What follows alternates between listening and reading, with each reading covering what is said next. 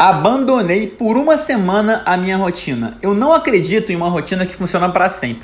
Acredito sim em rotinas ideais para um determinado momento.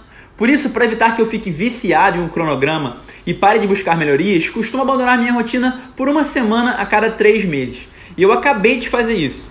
Embora esteja acostumado com a prática, executá-la durante o confinamento me trouxe alguns insights inéditos. Antes de revelar quais são esses, Preciso explicar como você pode abandonar sua rotina sem efeitos desastrosos.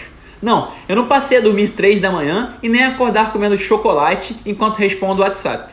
Eu apenas me permiti ser um pouco mais intuitivo. E para o meu espanto, a primeira tarefa que larguei foi escrever. Sem o sistema fixo, acabei deixando a escrita se perder em meio a tarefas de trabalho e metas de leitura.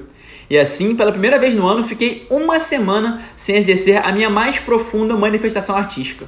Como é que eu me senti? Cara, me senti como se os dias não fizessem sentido. Só abandonar o hábito de fazer textos diários que entendi o que eles realmente representam para mim. Ao sentar e cuspir palavras no computador, eu crio uma narrativa, um sentido para as coisas.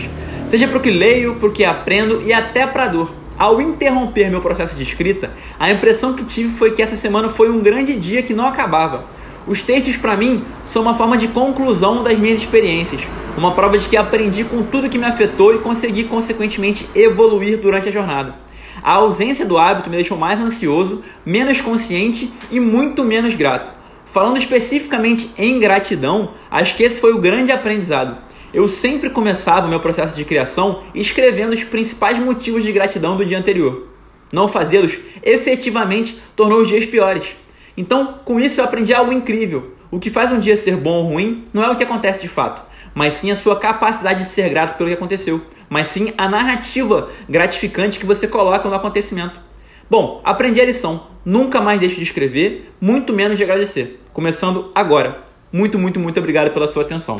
Hoje sempre, vivendo de propósito.